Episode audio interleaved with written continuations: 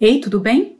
Vamos continuar a nossa leitura da carta do apóstolo Paulo à igreja em Corinto. Nós entraremos hoje no capítulo 5, primeiro versículo, né?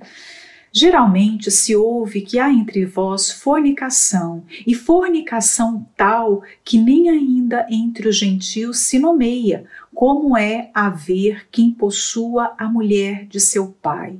Vamos nos lembrar um pouquinho do contexto da igreja em Corinto? Essa cidade, uma cidade grega, e quem estudou só um pouquinho de história já tem o panorama da cultura grega. Né?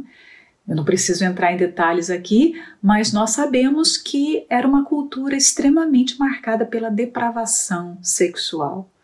E Especialmente a cidade de Corinto era uma das cidades mais promíscuas, porque ela tinha um porto, era uma cidade portuária, e a maioria das, da, dos centros de prostituição, inclusive a, a deusa Afrodite tinha o seu templo ali e era um culto dedicado ao sexo. Nessa cidade haviam muitas prostitutas cultuais e praticamente toda a população era envolvida com algum tipo de imoralidade sexual, porque isso era um tipo de culto. E aí você imagina, a igreja do Senhor Jesus nasce numa sociedade assim. E ela é composta de pessoas que tiveram esse tipo de vida. Por isso que o apóstolo Paulo, ele vai falar muito de relacionamento. Nós é, veremos no capítulo 7 as instruções com respeito ao casamento porque provavelmente até no casamento havia os problemas de pecado, de deturpação dos ensinamentos, dos princípios bíblicos, por causa da história. Então, hoje, se nós trouxermos isso para os nossos dias, nós também estamos vivendo numa Corinto, espiritualmente falando. Há depravação hoje que é difícil até para nós nomearmos. Há tantas imoralidades, há tantas coisas que nos surpreendem, e, e pelo lado ruim, digamos assim. Mas a Igreja do Senhor Jesus é um, um organismo que ela não pode se contaminar com os de fora. Pelo contrário, é a igreja que influencia o mundo, não é o mundo que influencia a igreja.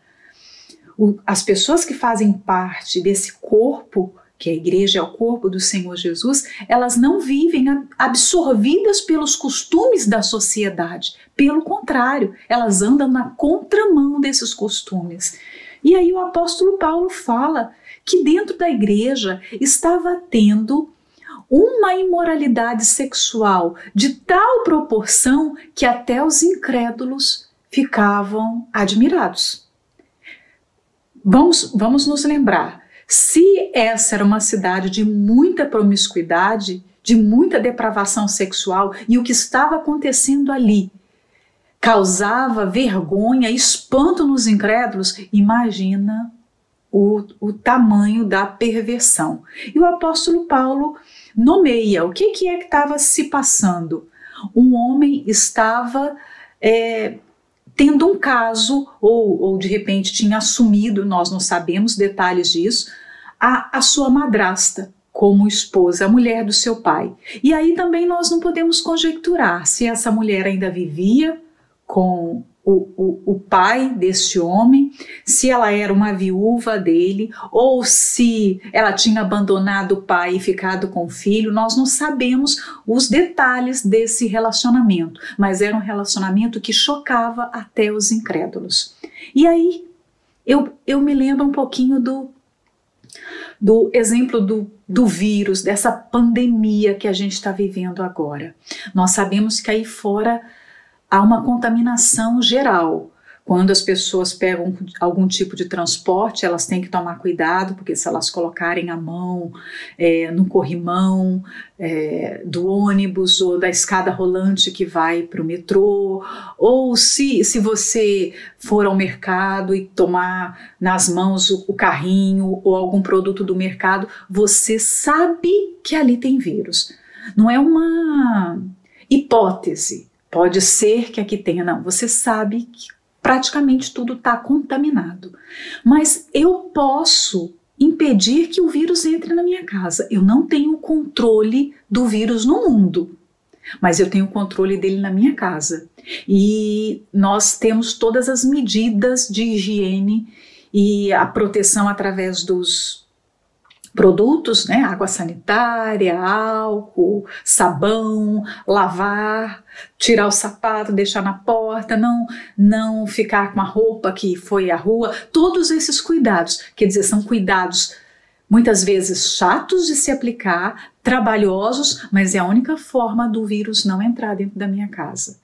Porque se ele entra dentro da minha casa, certamente eu vou cair doente, eu vou ser contaminada, não é assim? O mesmo acontece com respeito ao pecado. Eu não posso imaginar que as coisas que estão acontecendo aí fora, essa modernidade que traz para a, a, propaganda, né? Que hoje nós somos bombardeados por propagandas que mostram que uma, a cultura é algo muito normal.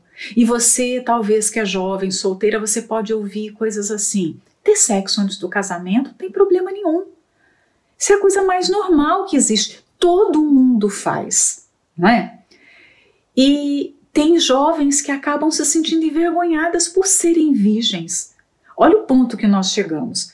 Essa sociedade está tão corrompida que as pessoas, quando são puras, elas estão se preservando, se guardando e elas vão falar isso, aquilo é motivo de deboche, de chacota. E elas passam até a ter vergonha de falar que nunca namoraram, por exemplo. Isso que estava acontecendo aqui já estava é, na lei, está no livro de Levítico, está em Deuteronômio, que não poderia haver esse tipo de prática o homem jamais poderia ter um, um ato é, sexual com a sua madrasta, com a sua mãe. A lei, a, a, a lei de Deus, as escrituras já proibiam. Por quê? Porque é um ato abominável diante de Deus. Então, tudo isso que nós hoje sabemos que é pecado e que já desde o começo Deus colocou como pecado, você vê que o sétimo mandamento diz respeito a, a uma imoralidade sexual, é o adultério. Por quê? Porque o homem tem uma tendência a isso. Quantos versículos na Bíblia que não falam sobre imoralidades sexuais? É, do começo da Bíblia até o final, você vai lá em Apocalipse e fala os que vão ficar de fora do, do reino de Deus, os que não vão ter parte na salvação, os adúlteros, os que praticam imoralidades sexuais. A descrição de Paulo lá no livro de Gálatas, é, entre as obras da carne, já começa com as imoralidades sexuais. Então uma, há uma inclinação humana, há uma tendência da carne a se aceitar, desejar esse tipo de coisa. E junta-se a isso o marketing forte do pecado, que vai estar sempre te oferecendo. Isso num prato, numa bandeja bem bonita, bem agradável. E aí você pensa, a, a igreja começou a olhar para isso e achar que era normal. Porque o, o vírus, voltando ao exemplo do coronavírus, ele vai tentar sorrateiramente entrar dentro da sua casa. Ele pode vir no pneu do carro e entrar no estacionamento, ele pode vir na sola do seu sapato, ele pode vir na sacola do supermercado, invisível. Ele é tão pequenininho que ele é invisível. Mas olha só, água e sabão mata. Hum? Então, como é que a gente rejeita o pecado? Como é que você cria uma barreira na sua vida contra o pecado? Dizendo não, sendo radical, sendo muitas vezes aquela pessoa grosseira, né? Porque tem gente que um dia que ser gentil demais, não, eu não quero é, cometer nunca um adultério, mas foi querer ser muito educado, muito gentil, foi dar uma carona, foi mandar uma mensagenzinha carinhosa com um emojizinho bem carinhoso e aí abriu uma porta que nunca deveria ser aberta. E o apóstolo Paulo fala aqui Estais ensoberbecidos e nem ao menos vos entristecestes por não ter sido dentre, dentre vós tirado quem cometeu tal ação. Se já era terrível o pecado daquele homem, pecado pior estava cometendo a igreja que aceitava aquilo e nem ao menos censurava, nem ao menos reprovava o pecado. Então o apóstolo Paulo não está triste só com o pecado, ele está triste também com a atitude da igreja, que via aquela imoralidade e que fingia que não via, ou que achava normal. Será que você que está aí do outro lado já não tem aceitado, não está sendo tão contaminado pela sociedade, pela cultura atual, que você já não está achando nada de anormal no pecado? Talvez não seja um pecado sexual, mas seja um outro pecado. Seja uma rebeldia, seja o fato de você estar tá cheia de opiniões, seja uma insolência, uma reverência com as palavras, a falta de temor com a os pais com o marido, o homem, a falta de amor, de consideração para com a esposa, porque o mundo caminha dessa forma, mas nós não podemos caminhar como o mundo. Nós estamos numa, nós somos a contracultura. E seremos sempre assim, a gente vai estar sempre, se o rio está descendo, a gente vai estar subindo. Porque o cristão sempre andou contra, andou na contramão do mundo. E o apóstolo Paulo se entristece, porque o povo de Corinto não conseguia perceber que havia um pecado grave ali no seio da igreja. Eles não censuraram, eles não corrigiram, eles não fizeram nada para parar aquele comportamento. E aquele comportamento, vamos nos lembrar, chocava até os incrédulos. Era uma barreira para a conversão até dos incrédulos, porque o pecado tem esse poder. Ele se torna um impedimento para que outras pessoas se convertam. Então, se você hoje está na igreja e você acha que quando alguém é repreendido, disciplinado, quando alguém é retirado de um grupo, um exemplo, você evangelizava, estava ali no meio com pessoas no grupo de evangelização e houve um pecado e você foi removido. E você acha ruim dessa disciplina, ou quem viu essa disciplina não concordou, é, a disciplina é bíblica. O apóstolo Paulo é, publicamente está mandando uma carta para ser lida para todo mundo. Aquele pecado está sendo exposto para todo mundo. Se de repente tinha alguém na igreja ali que não sabia do pecado, vai passar a saber. E é importante que se saiba e, e aquela pessoa vai estar tá sendo disciplinada e é para o bem dela. É para o bem dela, e nós vamos ver mais aqui abaixo, é para o bem da igreja também. O apóstolo Paulo não vai falar com a mulher, com essa pessoa que está cometendo o pecado sexual junto com esse homem, porque o que nós entendemos é que apenas o homem é membro da igreja, essa mulher não. Então, o problema da disciplina, a, o apóstolo Paulo é incisivo na disciplina com o membro da igreja, ou seja, a disciplina é para os de dentro. Nós não podemos disciplinar os que estão do lado de fora. Nós temos compromisso de disciplinar os que estão dentro.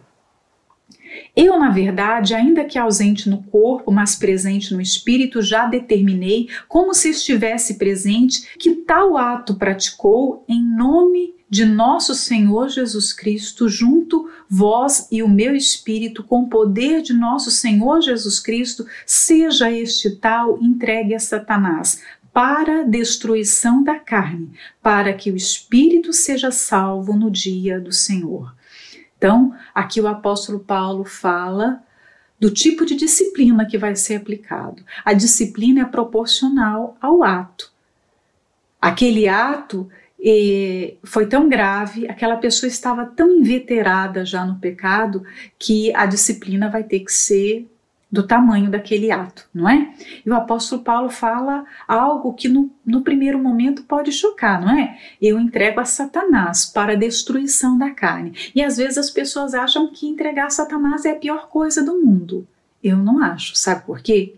Quando se entrega a Satanás, significa que essa pessoa vai sofrer mas ela ainda vai ter chance de se arrepender, ela ainda vai ter chance de que com o seu sofrimento haja quebrantamento e ela se volte para Deus, porque o sofrimento muitas vezes provoca o arrependimento, provoca a reflexão. Sem sofrimento, Muitas pessoas não conseguem se arrepender. Quem já não ouviu falar assim: eu vim até o Senhor Jesus pela dor? Ou eu cheguei ao Senhor Jesus no fundo do poço? Porque normalmente o ser humano precisa desse sofrimento para se quebrantar. Então o apóstolo Paulo, quando fala em entrego a Satanás, não é porque ele queria o mal daquele homem. Pelo contrário, ele fala aqui, ó, para que o espírito seja salvo no dia do Senhor. Para mim, o pior castigo é a pessoa ser entregue a ela mesma, ela viver sem disciplina. Quando uma pessoa vive entregue a si mesma, ela está num caminho de perdição e sem volta.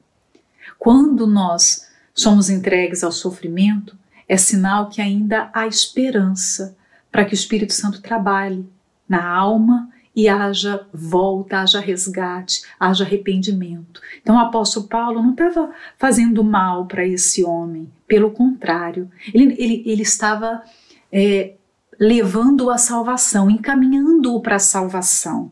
Então, para quem pensa que a disciplina faz mal para o ser humano, pelo contrário, uma pessoa sem disciplina não se mantém no caminho da salvação. Basta a gente se lembrar da nossa infância e ver o, quanto nós fomos disciplinados. E aqueles que foram mais disciplinados hoje são os que mais podem é, se lembrar do passado e falar assim: graças a Deus por isso, porque eu aprendi. Então, a disciplina dos nossos pais, de certa forma, é um reflexo da disciplina de Deus. Deus se apresenta como um pai que ama tanto os seus filhos que disciplina-os. Então, a forma de Deus provar que nos ama não é passando a mão na nossa cabeça, não é nos dando a, a, as dádivas, respondendo às nossas orações a todo momento. É nos disciplinando, nos corrigindo, muitas vezes deixando até faltar alguma coisa para que a gente veja o valor dele na nossa vida. Então o apóstolo Paulo estava fazendo um bem para aquele homem. No versículo 6 está: Não é boa a vossa vanglória, não sabeis que um pouco de fermento faz levedar toda a massa? Purificai-vos, pois, do fermento velho, para que sejais uma nova massa, assim como estáis sem fermento, porque Cristo, nossa Páscoa, foi sacrificado por nós.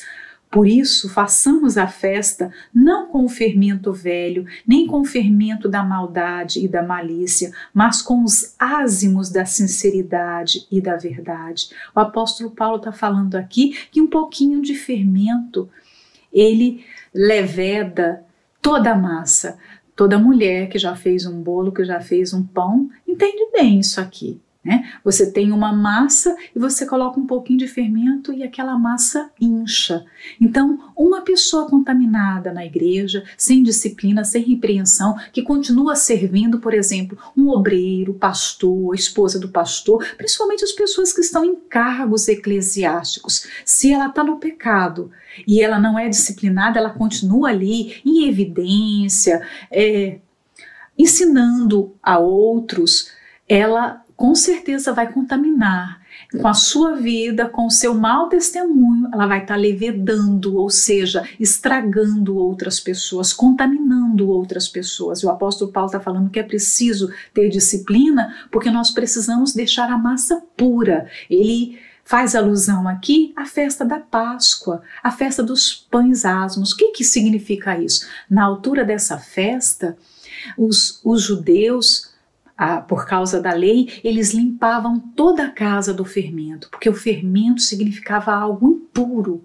significava algo fingido, porque quando se coloca fermento numa massa, a massa toma uma proporção que não é real.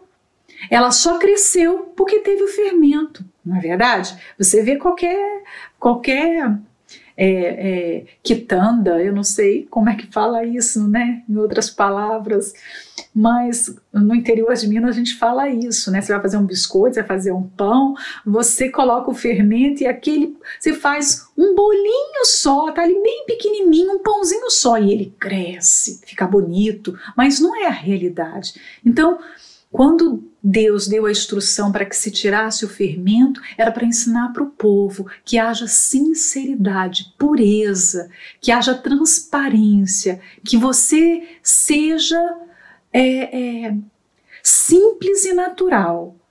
É, normalmente, quando há pecado, há dissimulação. Quem já não, não viu uma pessoa que estava há anos cometendo um pecado, mas na igreja ela escondia o pecado, ninguém deixava, ela não deixava ninguém saber. Muitos até têm vida dupla, né? E chega na igreja e participa da Santa Ceia, é, aconselha pessoas, até pregam, como se estivessem bem com Deus, porque estão cheios de fermento, estão contaminados pelo fermento. E aí o Senhor Jesus foi esse cordeiro da festa da Páscoa. Ele sacrificou a sua vida com toda a pureza. Não é justo que a gente venha é, servi-lo ou ter nome de servos de Deus com uma vida contaminada. Você já deve ter ouvido falar daquela, daquele exemplo. O bispo usa muito esse exemplo. Ele é simples e resolve, liquida isso aqui. Se você tem um, um, caixote cheio de laranjas, as laranjas estão boas, as laranjas estão todas próprias para consumo, mas se dentro daquele caixote tem uma laranja estragada, as 99 laranjas, digamos assim, não vão conseguir fazer aquela laranja boa, aquela laranja estragada se tornar uma laranja boa, mas a laranja podre vai ter o poder de estragar todas as outras. Você tem que tirar imediatamente a podre, não é? Você não pode ter dó daquela podre, porque se você tiver dó, você vai sacrificar 99 laranjas boas. Assim acontece na igreja. Então, o povo estava ali protegendo uma pessoa em pecado e desagradando a Deus, cometendo é, um ato reprovável aos olhos de Deus. Por quê? Porque eles se uniam no que não podia se unir. Lembra que o povo era unido naquilo que deveria ser separado e eles eram separados naquilo que deveria ser unido. Eles eram completamente separados com respeito a, a, aos ensinamentos que receberam do, do, de Paulo, de Apolo, eles fizeram partidos. Naquele momento eles deveriam ser unidos, mas não eram unidos. Mas com respeito agora ao pecado, eles eram unidos para proteger o pecador, ao invés de chegarem ali e repreendê-lo, porque com alguém que está em pecado eu não posso me unir, eu não posso proteger.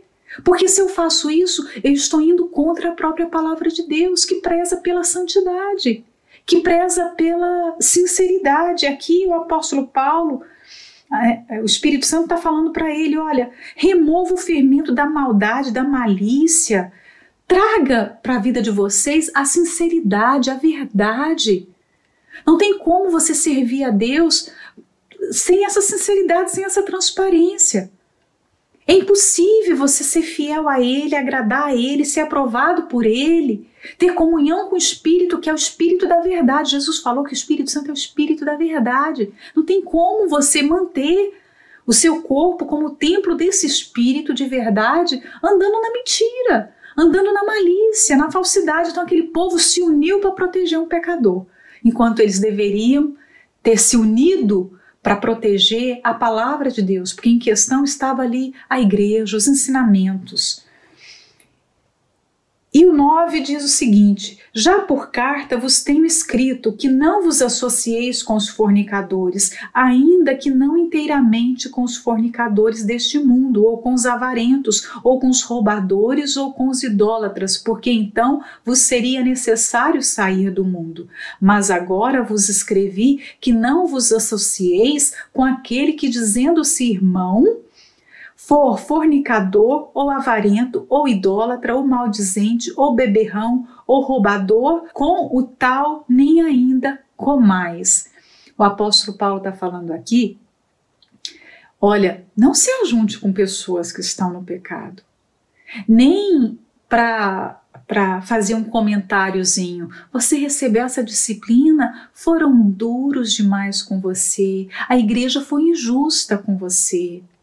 Não se associe com as pessoas, com os de fora, o apóstolo Paulo está falando aqui. É, é difícil você não ter nenhum contato com as pessoas, com os incrédulos. Você trabalha, você estuda, você tem vizinhos, mas Por que é que você vai trazer para perto de si pessoas que se dizem cristãs e têm um comportamento completamente oposto ao comportamento que a Bíblia ensina?